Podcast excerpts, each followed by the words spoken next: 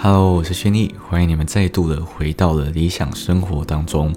现在时间呢是早上的。十一月不是十二月三号的上午十一点三十二分，我真的真的非常非常的难得会在早上录 podcast。其实我现在想要更改一下我 podcast 上线的内容。其实我这几个礼拜差不多都是礼拜五下午才上线嘛，就想说，诶，大家下班的时候可以听一下。可是我发现这种方式好像，呃，对很多通勤族来讲，好像没有办法达到，就是你们在通勤的时候听到我的 podcast。所以我现在可能会更改。模式可能会在诶礼拜天的下午，或是礼拜一早上发一支 podcast，然后接下来可能会在礼拜三啊，或者是礼拜四会发一支 podcast。那其中一支 podcast 可能会是从我 YouTube 直接转过来。我想说试试看这种模式，虽然我之前呃一直没有很喜欢直接把 YouTube 直接转过来，可是，在 YouTube 那边我应该还是会做一些后置，就是我会把一些特效的。音效都拿掉，然后变成 YouTube 的纯音档直接转过来。我想说，大家可以先试试看这种模式，看呃听起来会怎样。那你们都可以再利用呃留言的方式给我一些反馈。然后今天呢，我想说，诶，先来跟大家分享这件事情，然后可能先在今天礼拜四的时候上线，那明天。呃，礼拜天的时候我再上线别致来看一下情况到底如何。那今天想要来跟你们分享什么呢？今天想要来跟你们分享的是我的存股计划。那我相信大家应该对于存股这个词一点都不陌生，或者是价值投资，因为你知道，呃，我觉得最近。太多太多人在分享有关于投资的东西，所以大家会变成诶，觉得投资好像都没什么风险，然后投资好像就一定稳赚不赔。其实这是我一直以来觉得很大很大的盲点，就是投资这件事情不应该把它讲得那么轻松，因为呃，不管是什么专家或者是什么老师，他们在分享的时候，一定都是分享他们大赚，然后可能赚几百万，然后年收入呃。年龄配息多少钱？然后俗称所谓的财富自由。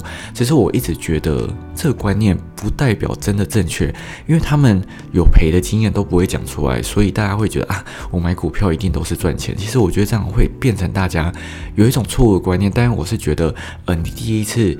进入市场，愿意投资，我觉得是一件好事。可是不要马上就 all in，你可以先尝试看看。所以今天就要来跟你们分享，是我呃大概花了三十万，然后存了二十个月的一些呃投报率以及心路历程的分享。那今天最主要会跟你们分享是零零五零以及零零五六有关于呃存三十万的呃分享。那现在跟你们简单分享一下我零零五六，其实我零零五六是目前买最多的零零五六，我总共，呃，我这边会分成两个部分，一个是。整单购入的那个账户，一个是定期定额的账户。那首先的在零点五六的部分呢，我整单购入的那个账户呢，总共花费了十五万七千四百二十元，然后买了六张的零点五六。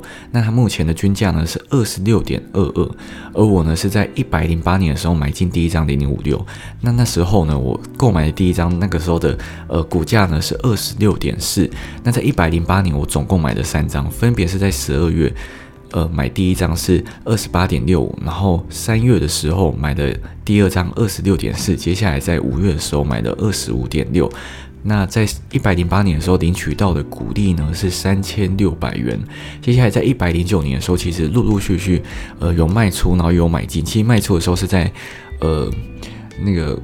股灾的时候卖掉，因为我那时候第一次遇到这么大的股灾，其实我还蛮恐慌的，所以我就想说，哎，怎么办？怎么办？到底要呃出天止血呢，还是继续留住？可是因为你知道，我那时候没有什么，身边没有什么太多朋友可以讨论，所以我刚好讨论到那个朋友一直很想卖，所以我就被他影响到，所以我就先出清了三分之一，所以基本上。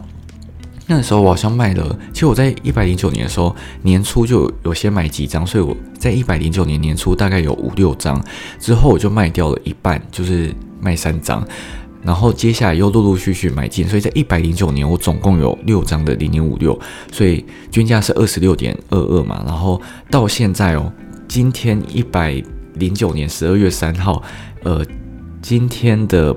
投报率是十二点三三趴，然后接下来我在定期定额的那个账户里面啊，总共买了呃两千七百七十五股，然后花费了七万六千六百零四元，然后均价是二十七点六一。那今天的报酬呢是呃六点二四趴。那今天呢，今年呢，它有在。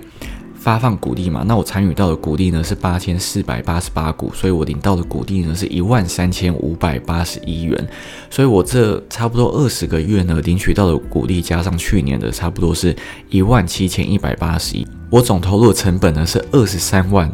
四千零二十四元，所以呃，股利呢大概占着我的总投入成本的七趴左右。那我个人觉得还算是蛮不错的啦。那我还是会继续不断的定期定额。我通常都是诶，真的到呃价格比较低的时候，我想要单笔购入的时候，我才会利用简单的那个账户进去购买。那基本上我都是利用定期定额直接扣款比较多，像一个月平均都是扣七八千。那会再依照我的收入来有所调整。那接下来呢是在于零零五零的部分。零零五零呢，其实我呃单笔购入的那个账户呢，也是购买零股，所以就是我零零五零所有呢，通通都是买零股。那我买零股呢，是在呃整单购入的那个账户呢，是在一百零八年九月二十五号时候买进了呃我的第一次的零股购买的经验。那个时候总共买了五十股，然后呢。均价是八十四点一，所以花费了四千两百二十五元。那到现在哦，到今天十二月三号的投报率呢是三十六点六二。我不知道大家知知不知道，今天十二月三号啊，台股的指数啊已经来到了一万四千点，就是 历史新高点，就是最近不断不断的在攀高。那当然很多的呃股票啊，或者是股价，如果说你是之前买的，基本上都是赚钱的，就是。呃，在这个时间，你可能会觉得赚钱好像蛮简单。如果说你是在之前买的时候，可是如果说你有遭遇到股灾的时候，你会发现，哎，其实也没有那么容易的那种感觉啦。那这个是题外话。然后呢，我除了单笔购入的那个账户之外，定期定额呢，呃，目前总共买了八万一千八百零一块，那均价是落在九十九点三一，那目前的报酬率呢是十六点三块。而我在三月定期定额呢，到目前为止，因为它七月有发放一次股利嘛，那我领取到股利呢是三百一十六块，然后，呃，我在一百零八年的时候有参与到股利呢是呃一百四十五块，就是在一月配息的部分，所以我这样一月加七月，其实拿到的股利没有很多，才四百五十一块而已。那我总投入的金额是八万六千零二十五，所以差不多股利占着呃总投入金额的零点五二趴，其实没有到很多，因为。呃，我是三月才开始定期定额，所以其实基本上我参与到的股利发放很少，尤其是在七月的时候发放股利金额太少，基本上都是落在一月的时候是最多。可是我一月只有买那个五十股，所以基本上也没办法拿到什么钱。所以大家发现，哎，怎么拿到那么那么少的股利？这个是其实是很正常的。那其实呢？大家可以从投报率里面去发现，零零五零呢，它的呃投报率是比较高，就是它是跟着大盘在走。可是零零五六它基本上不会有什么太大幅度的涨跌，它基本上都是落在二十六到三十块之间。基本上都是这样，除非真的有股灾，就会落到很低点，不然基本上不会有什么太大涨跌。可是零零五零它就会一路一路的涨上去。那时候我记得买八十四块的时候，就很多人在说：“诶，八十四块好像有一点太高，是不是要等到它降下来的时候再买？”就殊不知它一路往上，现在已经到了一百一十几块了。所以我觉得这种东西就是见仁见智啊，因为很多人会觉得现在是高点，可是。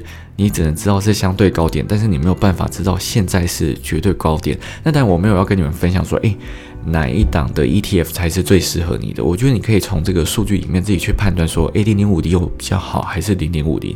因为我真的必须说。现在零零五六跟零零五零真的是分成两派，有些人说哎零零五零比较好，有些人说零零五六比较好，或者是有一些老师会说哎我之前存零零五六，可是我都卖掉了，我现在只存零零五零。我觉得这个都是两种想法，就是两个不一样思路的人。那如果说你是很想要领取现金股利的话，零零五六它的股利配发以及它的值利率是比较高的。但是如果说你想要参与到呃。市场的走向，那零零五零它有可能会一路的往上升，它的表现呢，总投报率是会比较好的。那相对来说，它的现金股利呢，其实呃不会到太差，可是呃相对于零零五零，它的股利是比较少一点点，然后它的股价也相对比较高，所以我觉得这个部分是大家可以自己去。取舍的那现在呃零股交易也有开放了嘛，所以我会觉得其实零零五零以及零零五六都会是一个不错的标的，不然不会有那么多人去讨论它。我觉得没有哪一个是最好，或者是哪一个是最坏，就是看你想要关注的点是什么。如果说你想要领股利的话，零零五零零零五六啦会是一个比较好的选择。那如果说你想要参与大盘走势啊，零零五零也会是一个。不错的选择，所以我会觉得，也，没有说要鼓吹大家说，诶，哪一个一定比较好什么的，其实没有，真的没有，就是你们自己可以从历史的数据去判断说哪一个比较适合你。但如果说你真的犹豫不定的话，你就两个都买啊，其实没有什么差。你两个定期定额每个月三千块，也才一个月才六千块，其实我觉得，呃，对于投资上面来说是一个比较好的方式啊。可是呢，有一点要提醒大家，现在在投资啊。专注本业才是最重要的。你不要想说，哎。我现在投资了，然后我想要哪一天财富自由，所以我就把很多很多钱都放进去呃投资里面。我跟你说，你现在投资啊，你的钱一定都还是从你的收入里面去扣嘛。所以我会觉得你现在就是专心做好你的工作就好了。你现在先不要去想说，哎，我要财富自由，所以我要投入很多钱。我跟你讲，不可能。你现在就算所有的资产都放进去，你也不可能财富自由，因为实在是财富自由，你要如果说你是存股的话，你要拉时间非常非常长，可能十年。二十年左右，所以现在专注本业才是最重要的事情。你不要想说，哎，我想要专心投资，你这样反而会变成不务正业。而且我会觉得，如果说你现在想要专心投资，然后辞职的话，其实你反而会很容易冒这种很高风险的呃投资，所以有可能会呃一夜惨赔，你就什么都没有。所以我会觉得。啊，就是专注本业啊！不要觉得投资好像真的是很容易赚钱一件事情，其实不一定，真的是不一定哦。因为现在在投资上面啊，大家会常听到的都是赚钱的经验，亏钱的其实呃不在少数，只是都没有讲出来。只是我会觉得我自己。呃，坚持的概念就是好的东西我会跟大家分享，坏的东西我也会跟大家分享。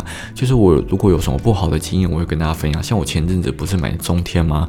那我真的觉得中天对我来讲实在是太不适合，因为它涨停或者是跌停，然后我觉得它不适合我的个性，所以我之前有拍过影片跟大家分享。然后有些人就会觉得说，哎，你不是理财专家吗？怎么会买中天呢？总会有这种投机的概念。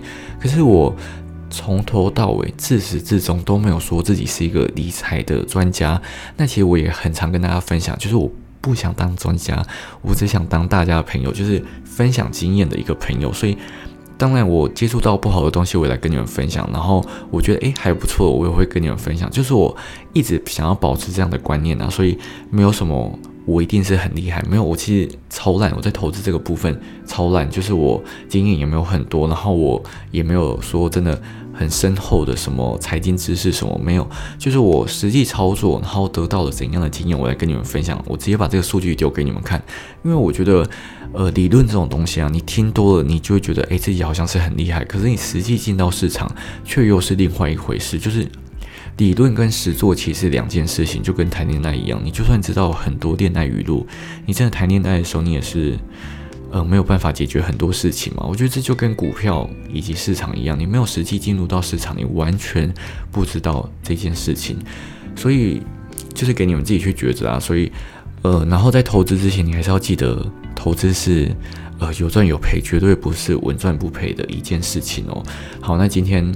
要跟你们分享是有关于零零五零以及零零五六自己存股的部分啊。那其实我后面还是会想要跟你们分享很多不一样的东西，像是我之后想要跟你们分享我存中信金，差不多存了二十万，那存了两年，呃，大概心路历程是什么？然后或者是零零六九二富邦公司治理，我存了半年，我的。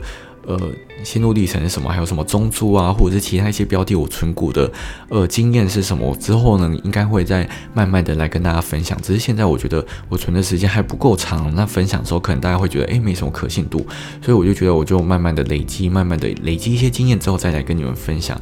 那接着呢，要来跟你们分享是一件比较悲伤一点点的事情，就是我家呢其实有养一只。鹦鹉，虎皮鹦鹉，那它其实从我国一的时候养到现在也是十五年了。只是它在呃上礼拜天的时候就是过世了。其实我觉得还蛮灵的，就是它其实是等到我回家之后才过世。那它就是我哥，他在桃园工作嘛，他也是一个月可能会回去一次。那他有见到我哥之后，我回来之后才过世。但他其实在前两个月的时候，嘴巴旁边就长了一个瘤，那那个瘤也不知道到底是什么。就好像鸟类老了都很容易长那个东西，然后之后它就越来越大。然后我回去的那一天呢，就是有把它放出来，就我家的鸟都是会放出来飞的那种。然后它我就它就会停在我肩膀，然后我就很喜欢就是用头去蹭它，然后我在蹭它的时候就发现，诶，它身体好热哦，就是那种高烧的那种烫，对于小鸟来说其实是很不寻常。然后我就发现它心跳跳超快，那当然也是可能小鸟本身心跳就跳很快。而且呢，它就会一直发出那种咿咿呀的声音，就是你知道，人在不舒服的时候，就算是人 也会发出一种，就是你知道会不自觉发出那种声音。那它那时候就一直发出这种声音，我就觉得好像不太妙。而且就在那个时候，你就心里会觉得说，诶，是不是快要死掉了，或者是什么？所以就在吃饭的时候，就有在讨论一件事，这件事情。然后吃完饭没多久，我爸他就去。呃，外面的阳台要浇花，就是他在要浇浇花之前，还要先看一下小英，然后小英就是一直蜷缩在旁边嘛，就是有一种有气无力的感觉，然后他有叫他一下，然后他有回应，就他浇完花回来之后，小英就瘫软在地上，然后就死掉了，然后他就马上来叫我，那我就觉得啊，很舍不得，可是又觉得也是一件好事啊，就是他至少不用那么的痛苦，毕竟他也是活了十五年，在鸟中应该算是鸟瑞了吧，就是。十五年对于狗来说也是很长的一个年份，尤其那何况是鸟，而且呃，就是最近八哥啊，呃，他的情况也不是很好，就是我马上跟可瑞说，诶，就是我家的鸟死掉之后，就是反正最近八哥身体状况也不是很好，八哥也是一只差不多活了十五年的狗，然后他最近也都是吃不下，可瑞就是昨天有把他送进兽医那边，然后就是住院观察，就今天呢，可瑞就跟我说，诶，八哥好像。快要不行了，就是今天医生有打给他，所以我就觉得啊，人生好无常，就是怎么会，呃，养了十五年的宠物都会在最近的时候刚好过世，所以我会觉得，虽然我不是到会为了这种事情哭的，但是还是会觉得有一点不舍，毕竟还是陪伴了十五年嘛，然后。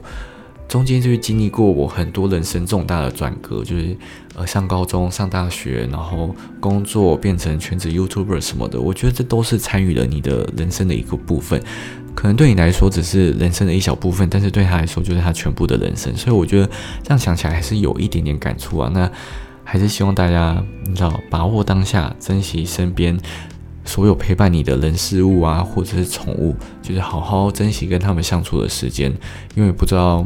他们到底什么时候会走啊？或者是他们还能陪伴你多久？这没有办法预测，所以你就只能呃好好把握每个当下。那就是今天要来跟你们分享的内容。那我们就下一次 podcast 再见喽，拜拜。